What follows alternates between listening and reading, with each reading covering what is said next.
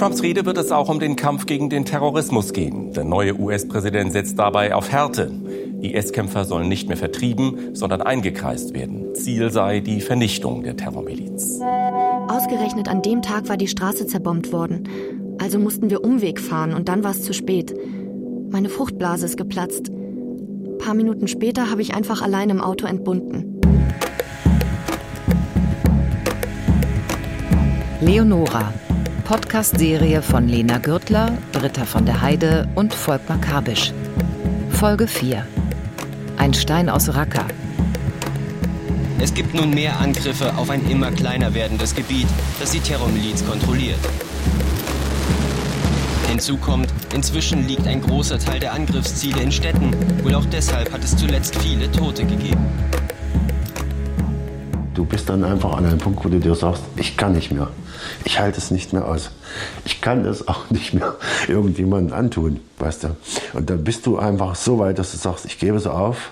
Ich gebe mich auf, weil ich will, dass dieses Elend aufhört. Um seine Tochter Leonora aus dem IS in Syrien zu holen, hat Mike Messing in der Türkei Schleuser angeheuert. Doch die haben es nicht geschafft, sie aus Raqqa rauszuholen. Mittlerweile, Anfang 2017, lebt sie seit anderthalb Jahren im Islamischen Staat.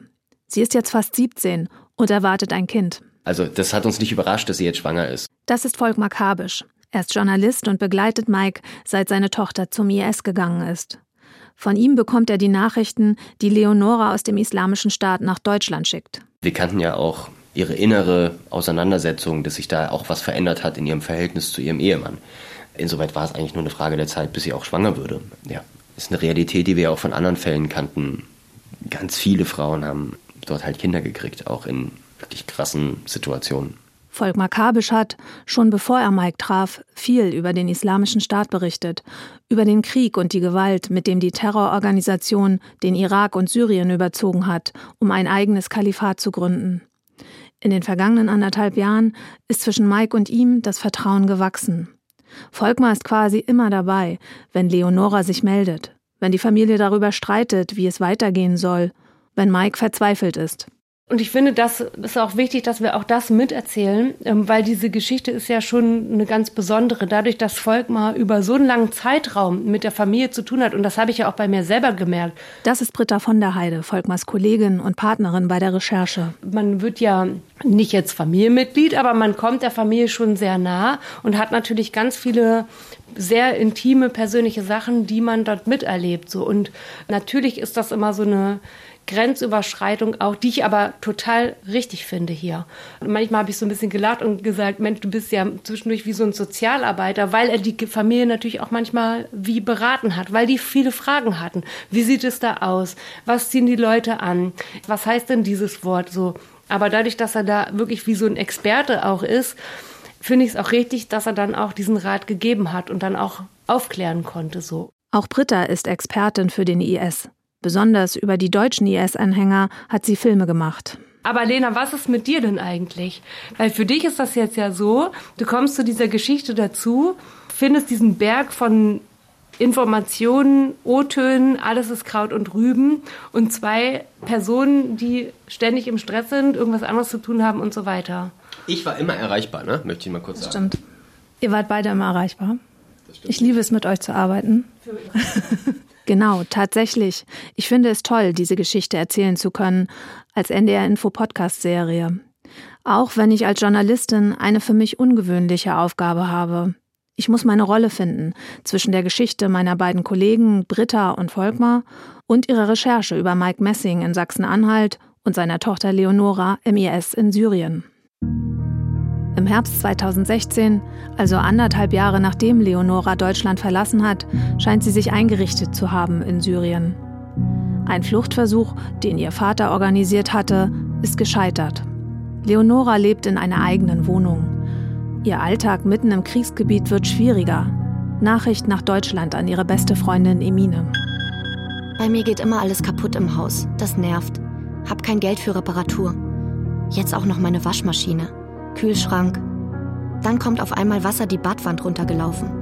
Und zur Krönung ist das Telefon nicht mehr angegangen, weil wir die Rechnung nicht mehr bezahlt haben. Herzlichen Glückwunsch. Und am Abend war dann die Waschmaschine der Meinung, auch noch zu sterben. Dieses Land. Ich schäme mich irgendwie, meinen Papa zu fragen. Er würde mir ja helfen. Es ist sogar voll einfach, was zu schicken. Dauert nur zwei Tage, dann ist es hier. Man bekommt Kontonummer von Türkei. Aber er hat Angst, dass es auffällt. Ende 2016, Anfang 2017. Der Islamische Staat gerät immer stärker unter Druck. Seit zwei Jahren kämpft eine internationale Koalition gegen die Terrorgruppe. Ihre Bombardements werden heftiger. Wichtige Finanzquellen des IS wie Erdölverkauf, Raub und Plünderung beginnen zu versiegen. Im Islamischen Staat wird das Geld knapp, auch für Leonora. Sie pumpt ihren Vater an, immer und immer wieder. Wenn du bereit wärst, könnten wir eine Spende über einen Mittelsmann senden. Das heißt, du sendest an jemanden aus Deutschland und danach hast du mit dem Geld nichts zu tun. Oh Maus, das ist mega gefährlich. Die Zeiten haben sich geändert. Wir stehen unter Beobachtung. Seit dem Anschlag in Berlin ist es viel schlimmer geworden. Es ist nicht möglich, unauffällig Geld zu dir zu bringen. Okay, dann nicht. Tut mir sehr leid. Bitte nicht böse sein. Schon okay. Du bist die einzigste Möglichkeit, die ich habe. Deswegen weiß ich nicht, wie ich jetzt an ein bisschen Geld komme. Mike bleibt hart. Und ich habe ihr auch immer wieder gesagt, ich kann kein Geld zum ihr schicken. Es geht nicht. Ja? Ich mache mich der Terrorfinanzierung schuldig. Ich sage, Leo, denk dran, du hast hier eine Familie, die steht trotz allem zu dir, aber die werde ich nicht in Gefahr bringen. Das ist das eine. Und das zweite ist, ich habe im Hintergrund auch noch eine Firma. Und da arbeiten 60 Leute. Und die verlassen sich darauf, dass ich keine Scheiße mache, um es mal auf Deutsch zu sagen. Und wenn ich denn tatsächlich dann äh, mich dazu entschließe, Geld in den islamischen Staat zu schicken, denke ich nicht, dass das niemand merkt in Deutschland. Und dann kamen solche idiotischen Sachen, ich soll das über Norwegen schicken und lauter so ein Blödsinn. Aber da musst du einfach hart bleiben. Weil es geht einfach darum, Geld reinzuschaffen. Das war wahrscheinlich auch ihre Aufgabe. Und du kannst noch so gute Argumente haben dagegen. Das kommt nicht an. Aber das habe ich nicht gemacht. Das habe ich einfach nicht gemacht. Sicherlich auch ein bisschen als Selbstschutz, aber eigentlich ging es mir darum, ich will mich ja nicht noch mehr verstecken, als ich so schon bin. Ja. Redet nochmal beide. 1, 2, 3, 4, 5, 6, 7. 1, 2, 3, 4, 5, 6, 7. Dieser Gedanke, dass Mike sich verstrickt fühlt mit einer Terrororganisation wie dem IS, beschäftigt mich, während ich die Bilder von Volkmar und Britta ansehe, die sie von Mikes Alltag gedreht haben. Morgens früh in die Bäckerei fahren, Brot backen, zu Hause Tiere füttern. Wie kann dieser Mann in der ostdeutschen Provinz sich quasi ständig mit einer Terrororganisation auseinandersetzen?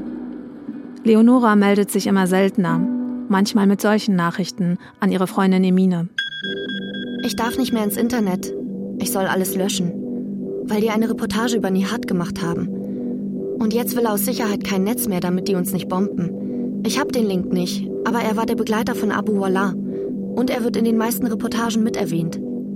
Nihat, also Martin Lemke, soll Kontakt mit Abu Wallah gehabt haben, bevor er nach Syrien ging.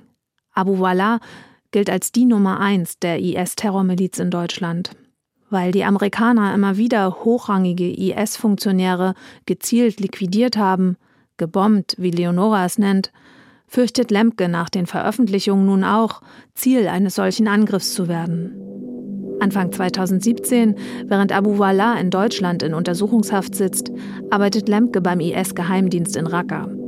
Ganz nach IS-Manier vergrößert er seine Familie immer weiter. Seine Erstfrau hat zwei Kinder, seine Zweitfrau eines und Leonora. Ich werde Opa? Ja, Oh Mann. Opa Mike. bitte bete, dass das Kind gesund ist und ich keine Fehlgeburt habe. Sehr, sehr viele Frauen hier haben Fehlgeburt. Ich freue mich sehr. Ihr erstes Kind wird Leonora nicht mehr in Raqqa bekommen. Es gibt nun mehr Angriffe auf ein immer kleiner werdendes Gebiet, das die Terrormiliz kontrolliert. Volkmar berichtet in der Tagesschau über mehr und mehr Angriffe auf den IS. Hinzu kommt, inzwischen liegt ein großer Teil der Angriffsziele in Städten. Wohl auch deshalb hat es zuletzt viele Tote gegeben. Dann hast du automatisch diese Bilder im Kopf, wie da halt die Häuserblocks in sich zusammenfallen. Und du weißt genau, das überlebst du nicht. Du hast keine Chance. Ja, dann geht mir halt durch den Kopf, dass ich immer, als so die ersten Angriffe waren, die Leo von Raqqa halt beschrieben hat, was schon ein Stück weit her ist. Ja, da hatte ich immer mal so ein paar Verhaltensregeln äh, geschickt, was er zu machen hat, dass er Brücken meiden soll, größere Fahrzeugansammlungen, Häuser mit großen Antennen und sowas. Ja, aber bei Flächenbau war morgens, was willst du da machen? Ja. Im Sommer 2017 erreicht Leonoras Freundin Emine diese Nachricht. Hallo, ich hoffe, euch geht's gut. Ich bin raus aus Raqqa, lebe jetzt auf Dorf Madan, kann PKK-Flagge sehen, direkt nebenan. Mein Haus in Raqqa ist hin. Fünf Bodenraketen auf einmal reingeflogen. Mach Dua, dass die mich gefangen nehmen. Jede Bombe, die man im Fernsehen sieht, das kann genau die sein, die unser Kind verletzt oder sogar tötet. Ja. Andererseits sagt man sich, es muss einfach mal ein Ende haben. Es muss beendet werden. Und dieses Leid auch dort unten mal äh, zu beenden, das ist sehr zwiespältig, die Gefühle, die man da hat. Und im, am Ende haben sie alle, die dort unten leben, egal ob es gut oder böse sind, die haben alle Mutter und Vater, Brüder, Schwestern und die vielleicht auch gerade vorm Fernseher sitzen. Tja, auch auf die Gefahr dass Leo dabei vielleicht getötet wird, es muss was passieren. Und es geht nicht, indem man Honigbrötchen abwirft. Das funktioniert nicht. Das sind ja auch keine normalen Soldaten, die man da bekämpft. Ja, haben wir keine Angst vor dem Tod. Also ich denke, es geht nur mit Härte um zumindest erstmal das System so weit zu beeinträchtigen, dass nicht noch mehr Schaden entsteht und das vielleicht in irgendeiner Art und Weise mal zum Ende kommt. Das, was Mike in diesem Interview sagt, beeindruckt mich besonders. Er verabscheut den IS und dessen Ideologie. Gleichzeitig will er, dass seine Tochter überlebt. Schwer auszumalen, wie sich das anfühlt, wenn die eigene Tochter Teil einer Terrororganisation ist und auch solche Nachrichten nach Deutschland schickt. Ob das wirklich Leonora ist, weiß Mike nie. Also nur um dir eins klarzustellen. Der Dschihad stoppt nicht in Syrien und Irak. Die Amis, Russen und so weiter machen hier weiterhin ihre üblen Sachen. Allah hat es mir zur Pflicht gemacht, hier zu bleiben und zu helfen, was ich kann. Deswegen bin ich hier. Also ich bin nicht gegangen, weil ich dich nicht leiden kann oder mag. Denk das ja nicht. Vollkommener Blödsinn. Hatte ein gutes Leben. Alles, was sich manche wünschen. Also ich bin nicht aus Depri-Gründen oder so hierher gekommen. Nur für Gott. Und inshallah sehen wir uns in Jannah, Mama. Das lernst du ja dann mit der Zeit, dass 80 Prozent Müll ist oder sagen wir mal 70 Prozent und 20 oder 30 Prozent ist tatsächlich real. Es gab Nachrichten, wo sie wirklich sie selber war. Das hat man auch gemerkt, gerade so Sprachnachrichten oder so. Wenn es jetzt um ganz persönliche Dinge geht, wie zum Beispiel, äh, heute haben wir Pizza gegessen oder sowas. Das hast du dann schon geglaubt. Aber manchmal hat es aber auch einen so dermaßen Bullshit geschrieben. Ich erinnere mich noch an diese vielen Flugzeuge, die der IS abgeschossen hat. Ja, auch deutsche Kampfflugzeuge, ja. Obwohl da nie ein deutsches Kampfflugzeug war, zu dem Zeitpunkt.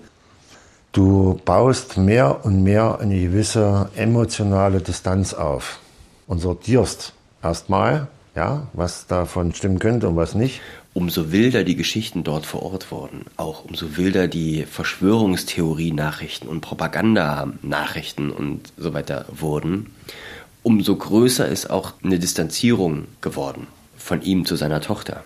Aber wenn man weiß, wie er über sie spricht, jetzt auch ohne Kamera und so, wenn man zusammen mit ihm Bier trinkt, da ist eine so große Liebe und eine so große Nähe und Wärme da, bei aller Distanziertheit was mich immer wieder beeindruckt, ist, dass er zwischen ich liebe meine Tochter über alles und auch, Moment mal, ich betrachte sie aber auch mit kritischen Augen. Das ist nicht ohne, was sie da tut. Eventuell muss ich sie sogar als Täterin bezeichnen. Schwankt und das auch offenlegt. Das finde ich beeindruckend. Im September 2017 befreien kurdische Kämpfer die Altstadt von Raqqa. Volkmar kann einige von ihnen in die Stadt begleiten. Noch während der Kämpfe hat er die außergewöhnliche Chance, Eindrücke im ehemaligen Zentrum der IS-Schreckensherrschaft zu sammeln. Von hier aus organisierte der IS sein Herrschaftsgebiet, plante Anschläge in Europa. Doch die Fahrt ist noch immer gefährlich. Noch immer sind IS-Kämpfer in der Stadt. Später berichtet Volkmar in der ARD über das, was er erlebt hat. Fahrt in eine zerstörte Stadt. Vor uns liegt Raqqa, bis zuletzt die Hauptstadt der Terrormiliz Islamischer Staat oder was davon noch übrig ist. Von hier aus wurde bis vor kurzem ein selbsternanntes Kalifat geleitet, das zeitweise so groß war wie Großbritannien. Von seiner Fahrt bringt Volkmar Mike einen Stein aus Raqqa mit. Das hatte der sich gewünscht, aus der Stadt, die ihm so viel Kummer bereitet hat. Volkmar fährt an dem Krankenhaus vorbei, in dem Leonoras Mann für den IS-Geheimdienst gearbeitet haben soll. Auf dem Dach des Hauses stehen noch IS-Scharfschützen. Erst im Oktober werden ihre letzten Bastionen in der Stadt fallen. Leonora, ihr Mann Nihat und seine zwei anderen Frauen sind da schon längst nicht mehr in der Stadt. Sie sind geflohen in ein IS-Gebiet, das immer kleiner und kleiner wird. Es gab ja viele andere Deutsche, die sich beispielsweise in Raqqa während der Operation ergeben haben oder dann kurz danach ergeben haben. Und diesen, sagen wir mal, guten Moment, den hat sie verpasst. Man muss sich das ja auch so vorstellen, dass dieses Gebiet, was dieser IS dann noch unter Kontrolle hatte, ja immer kleiner wurde. Aber die Bombardements wurden deshalb nicht weniger. Das heißt, es hat einfach eine gleiche Menge an Bomben auf ein kleineres Territorium. Monatelang herrscht Funkstille zwischen Syrien und Breitenbach. Aber Mike und seine Familie sind gut vernetzt mit anderen Eltern, deren Kinder auch nach Syrien gegangen sind. Immer mal wieder wollen andere IS-Anhänger Leonora im Osten Syriens gesehen haben. Im März 2018 schickt Leonora ein Lebenszeichen, zwei Bilder. Auf einem schaut sie in die Kamera, trägt einen großen goldenen Ohrring, ihre Augen sind mit Kajalstift geschminkt.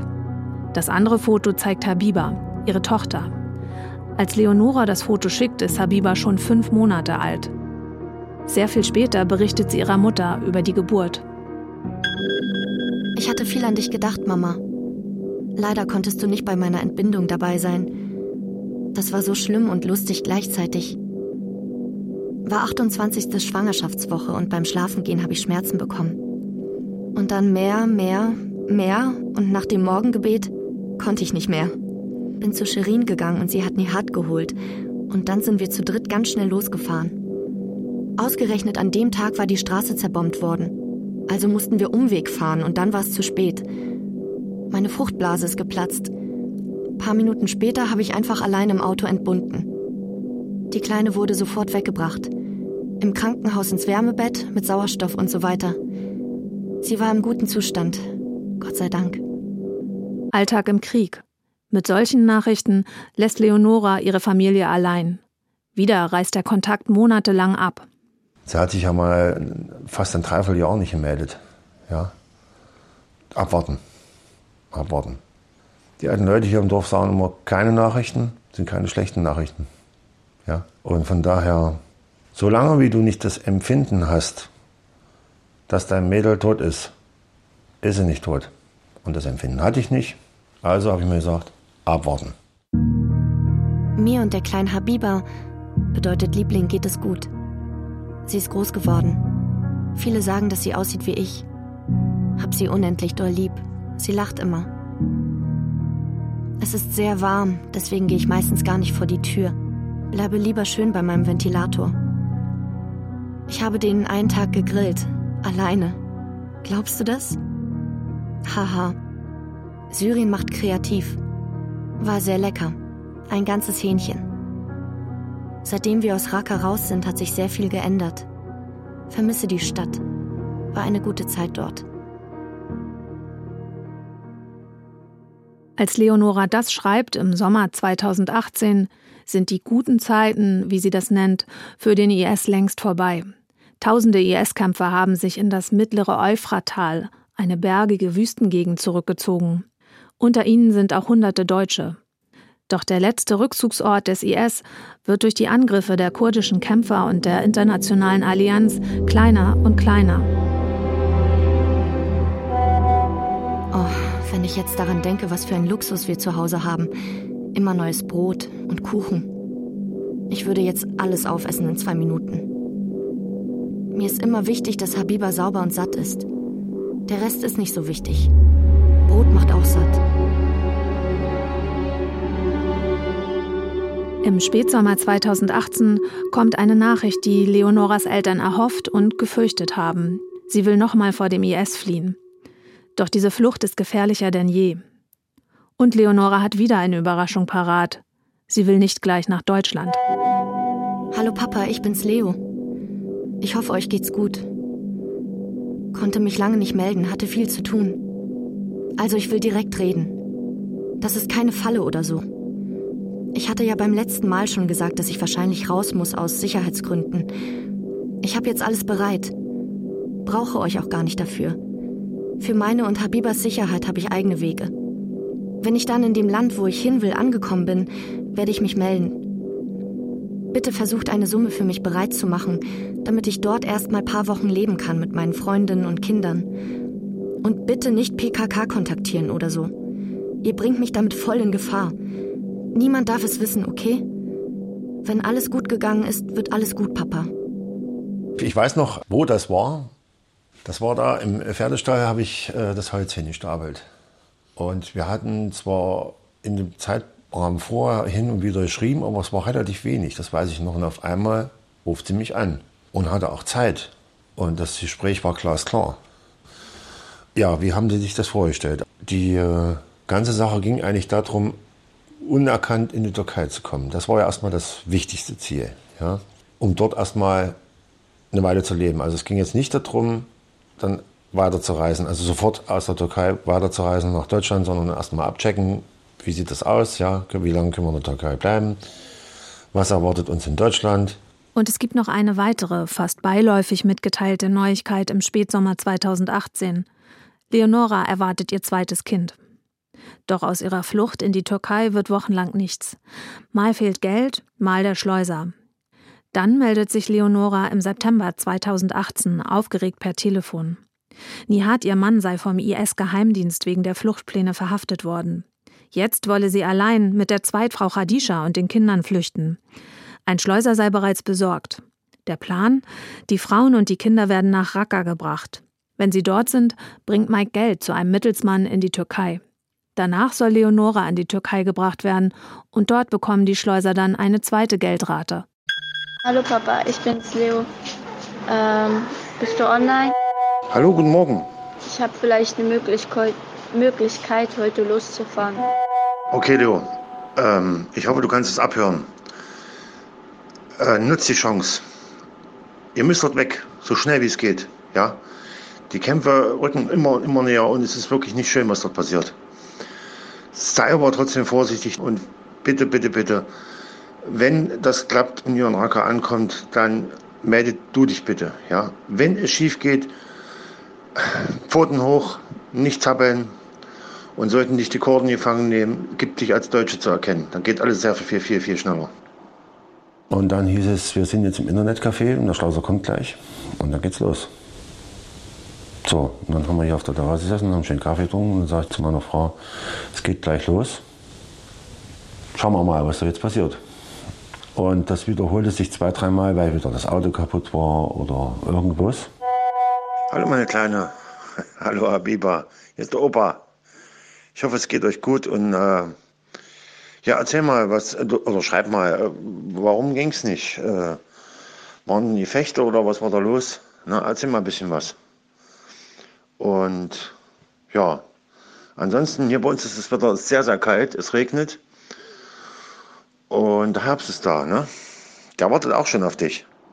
Und dann kam tatsächlich der Tag, wo sie gesagt haben, wir fahren jetzt los und dann kam auch keine Meldung mehr. Und da hast du dir so gedacht, okay, zumindest sind sie nicht in der Lage, sich zu melden. Könnte sein, dass sie tatsächlich unterwegs sind. Ja, und dann meldete sich dieser Schleuser des Vertrauens bei mir. Der Schleuser will auf einmal mehr Geld und das im Voraus.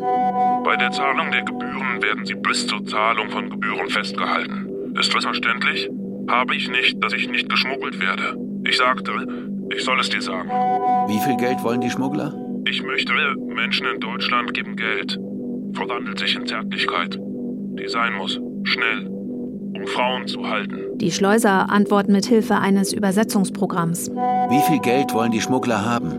10.000 Dollar. Auf keinen Fall. Ausgemacht sind 2500 Dollar bei Ankunft in Raqqa. Die Schmuggler werden ihren Job annehmen. Danke, dass Sie Ihre Tochter vergessen haben. Dies ist auch deine Enkelin mit Ihnen.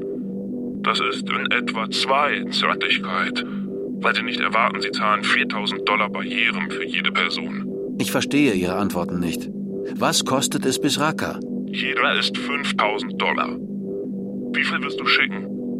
Es wird ein Büro nach Raqqa in Deutschland geschickt. 5000 Dollar für drei Personen? Nein, das ist unmöglich. Deine Tochter hat das nicht gesagt. Abgemacht ist 2500 in Raqqa und 2500 in der Türkei. Letzte Antwort? Wollen Sie Ihre Tochter oder nicht? Jetzt muss Geld geschickt werden. Oder in der Wüste verloren gehen. Wie viel? Wo ist meine Tochter jetzt? Wohin soll ich das Geld überweisen? 8000 Dollar. Sprechen Sie mit ihr, wenn das Geld in Raqqa ankommt, wird sie telefonisch mit ihr sprechen. Wohin soll ich das Geld schicken? Raqqa. Bis in jeder Stadt dort ist eine Konvertierung hier. Das muss heute gemacht werden. Keine Chance. Ich muss das Geld erst einzahlen. Maximum ist das Ende des Tages. Nach 24 Stunden wird Svetic ihre Tochter fotografieren. Aber es wird schmerzhaft sein. Sie sind jetzt am Leben. Aber nach 24 Stunden weiß ich nicht, was mit ihnen geschehen wird. Sag ich ihnen, dass dein Vater nicht helfen kann. Ich brauche einen Beweis dafür, dass meine Tochter in Raqqa ist. Wohin soll ich das Geld schicken? Wo ist meine Tochter? Wann kann ich sie sprechen? Wohin soll ich das Geld schicken? Es ist, als spreche ich gegen die Wand. Dein Kind und dein Enkelkind sind in der Hand von irgendwelchen vollkommen durchgetreten und durchgeknallten und die sind zu allem fähig. Die können dir noch nicht mal mehr sagen, wo du das Geld hinschicken sollst. Und du, du bist einfach nur hilflos. Und du kannst es nicht verstehen, das kommt ja noch dazu. Ja? Du kannst es ja gar nicht verstehen, warum man so auf der einen Seite so einen Druck aufbaut und auf der anderen Seite dir nicht mal die Möglichkeit gibt, das Geld zu überweisen.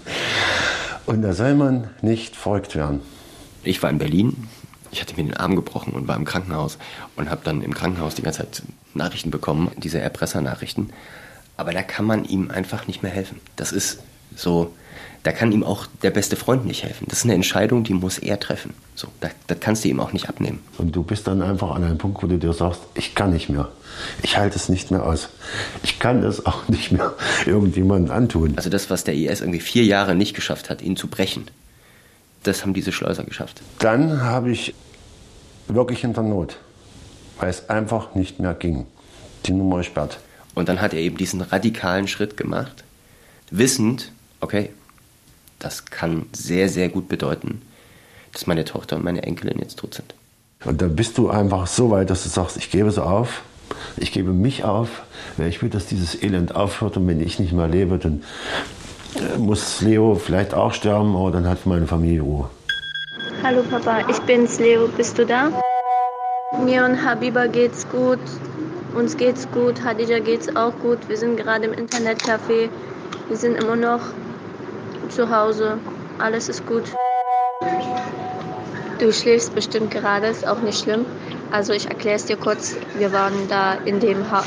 Wir sind ja gegangen in das Haus, damit wir erstmal Hauptsache losgehen können.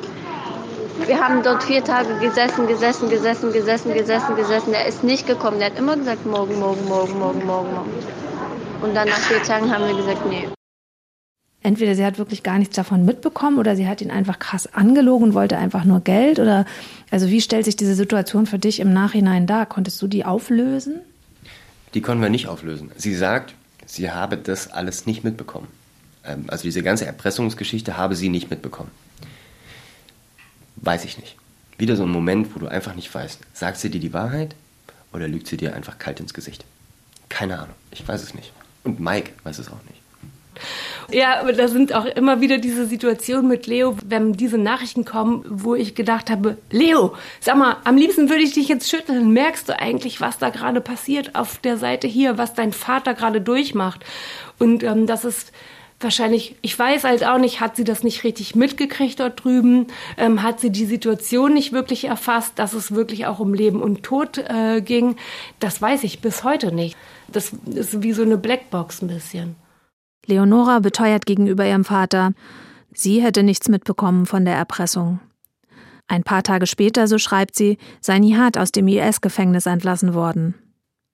Normalerweise sind wir als Journalisten auch dafür da, die Wahrheit ans Licht zu bringen, Fakten so lange zu sammeln und zu verdichten, bis sich jeder ein klares Bild machen kann. Hier muss einmal mehr in Leonoras Geschichte offen bleiben, was die Wahrheit ist. Wie muss das für Mike sein? Ich hoffe, ich hoffe für mein Seelenheil, dass Leo nichts damit zu tun hatte. Weil das ist, dann wäre die Enttäuschung noch größer. Ich habe mir gedacht, es geht nicht noch schlimmer, es geht tatsächlich immer noch schlimmer. Aber es ist nicht unmöglich, dass sie tatsächlich involviert war, ja, in diese ganze Geschichte. Ob sie beim Schreiben der Nachrichten oder äh, tatsächlich mit daneben saß, das weiß ich jetzt nicht, aber die Möglichkeit besteht halt leider, leider, leider. Dass es einfach nur darum ging, aus dem alten Sowjet wie möglich rauszuholen, ja diese wenigen Tage, die, haben, die waren schlimmer als die vier Jahre vorher. So kann ich das sagen. Und sollte sie tatsächlich da drin äh, verwickelt sein, das wäre schon hart. Aber am Ende, ja, hat es uns nun schon so oft und so intensiv und so, so stark äh, enttäuscht. Weiß nicht, kommt es danach darauf an? Keine Ahnung. Herbst und Winter 2018. Es wird still um den IS in den Medien. Raqqa ist gefallen das mächtige Terrorkalifat auf ein kleines Gebiet geschrumpft im Osten Syriens. Leonora ist seit dreieinhalb Jahren weg. Sie ist inzwischen 18, hat eine einjährige Tochter und ist wieder schwanger. Sie lebt in der letzten umkämpften Enklave des IS und ihrem Vater in Breitenbach bleibt nichts, als zu warten. Zwei Fluchtversuche sind gescheitert. Für das Geld, das Mike und seine Frau für den ersten Fluchtversuch bereitgelegt hatten, haben sie inzwischen einen Pferdestall gebaut. Mike ist nochmal Vater geworden. Seine kleine Tochter ist geboren, als Leonora schon weg war. Mittlerweile kann sie laufen und fängt an zu sprechen. Von Leonora hört die Familie wochenlang nichts. Dann kommen wieder Sprachnachrichten. Schreibt mal, was bei euch Neues geht und so, weil wenn meine Freundin aus Internet zurückkommt, sie zeigt mir alles, du kannst mir auch Bilder schicken und so. Hallo meine Kleine, also bei uns ist soweit äh, in Brandenburg alles soweit gut. Gestern war ja Halloween, äh, die Kinder waren unterwegs, haben Süßigkeiten gesammelt. Hallo Papa, ich bin's Leo. Ich hoffe, euch geht's gut. Mir und Habiba geht's gut, allen geht's gut. Bei uns gibt's nichts Neues. Mm, wir erwarten, bis die Lebens äh, Versorgungsstraße aufgeht, damit ein paar neue Sachen reinkommen. Also es gibt Essen, aber es gibt schon seit fast zwei Monaten keine Kinderwindeln mehr. Wir müssen alle Stoffwindeln tragen. Alle erwarten darauf, dass neue Sachen reinkommen. Hallo ihr zwei. Na, das sind ja wirklich, wirklich schöne Fotos, da freue ich mich, aber ganz tolle. Die kleine Maus ist ein bisschen fülliger geworden, ist nicht mehr ganz so dünnemäßig. Das freut mich natürlich sehr. Mit den Stoffwindeln, das ist natürlich total assi. Das kenne ich noch von mir aus meiner Kindheit. Aber ich denke mal, über kurz oder lang äh, wird es bei euch ja sich eh alles ein bisschen ändern. Und so Gott will oder Inshallah, wie ihr so schön sagt, dann sehen wir uns dann recht bald wieder. Und da kann ich mich wirklich um euch kümmern. Da freue ich mich schon sehr drauf. Und seid nur schön vorsichtig, passt schön auf, denkt an alles das, was ich dir gesagt habe. Ähm, äh, ja, ich drücke euch ganz, ganz fest die Daumen, dass es alles so an euch vorübergeht, ohne dass ihr Schaden nehmt. Ne? Ich habe euch ganz lieb. Die Sache ist, also erstens äh, sind die Gegner ziemlich nah, die greifen an. Und zweitens, Habiba geht es ganz, ganz schlecht. Also wirklich seit Wochen, sie hat Wasser, Durchfall und jetzt sie ist wirklich am ich denke, also ihr Kilo ist wirklich am Ende, wenn sie noch weniger wiegt, dann. Ich denke, auch wenn ich in Deutschland ankommen sollte, die werden mich sofort in die Notfallaufnahme schicken. Die werden gar nicht mehr mit uns reden, die werden sie direkt wegnehmen. Da macht ihr mal keine Sorgen. Das klären wir dann schon. Gebt der kleinen Maus nur genug zu trinken. Das ist ganz wichtig. Ja, nehmt auch genug zu trinken mit. Und äh, das ist ganz einfach nur eine Folge von Mangelernährung. Okay? Das ist nicht schlimm, das kriegen wir alles wieder hin. Wichtig ist, dass ihr da jetzt dort rauskommt, ja? Und passt auf euch auf, ja? Hab euch ganz, ganz doll lieb. Mike weiß nicht, wo genau Leonora zu diesem Zeitpunkt ist. Rund um Weihnachten 2018 meldet sie sich gar nicht mehr. Wir sind ja jetzt an dem Punkt, wo sie in dieser, wie du es schon sehr schön beschrieben hast, immer kleineren Ja, wie soll man das nennen, war. Hattest du da Mitleid mit ihr auch? Oder hattest du schon die ganze Zeit Mitleid mit ihr eigentlich? Oder ja, wie war so dein Gefühl ihr gegenüber? Sie hat sich da einfach total selbst hinmanövriert. Und es war ja nie so, dass sie gesagt hat, ey, es tut mir total leid, was ich euch angetan habe. Und es ist der größte Fehler meines Lebens.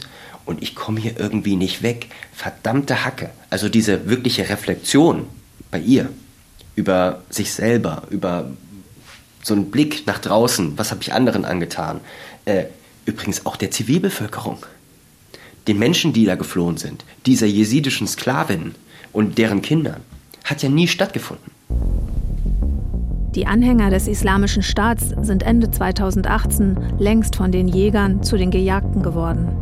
Vom einst riesigen Kalifat im Irak und in Syrien bleibt nur ein Dorf am Ufer des Euphrats, Bahus. Dorthin flüchten Leonora und tausende andere IS-Anhänger Ende 2018, Anfang 2019. Und zwischen Bombenangriffen und Granateinschlägen schickt Leonora Nachrichten nach Breitenbach in Sachsen-Anhalt. Hallo Papa, ich bin's Leo.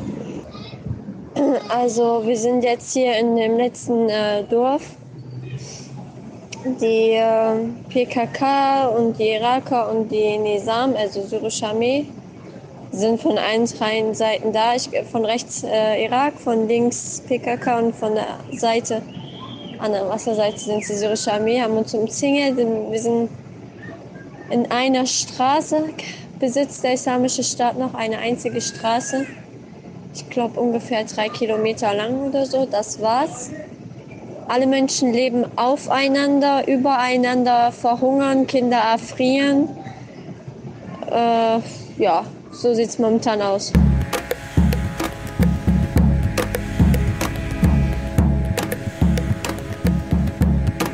Leonora, Podcast-Serie von Lena Gürtler, Britta von der Heide und Volkmar Kabisch. Mitarbeit Amir Moussaoui. Es sprachen Maria Magdalena Wazinska, Achim Buch, Teuni Runke, Julian Greis, Anna-Maria Kurizova und Lena Gürtler. Technische Realisation Christian Alpen, Joachim Henning, Angelika Körber und Alisa Wisotzki. Regie Nikolai von Koslowski. Redaktion Thilo Guschas. Eine Produktion des Norddeutschen Rundfunks 2019.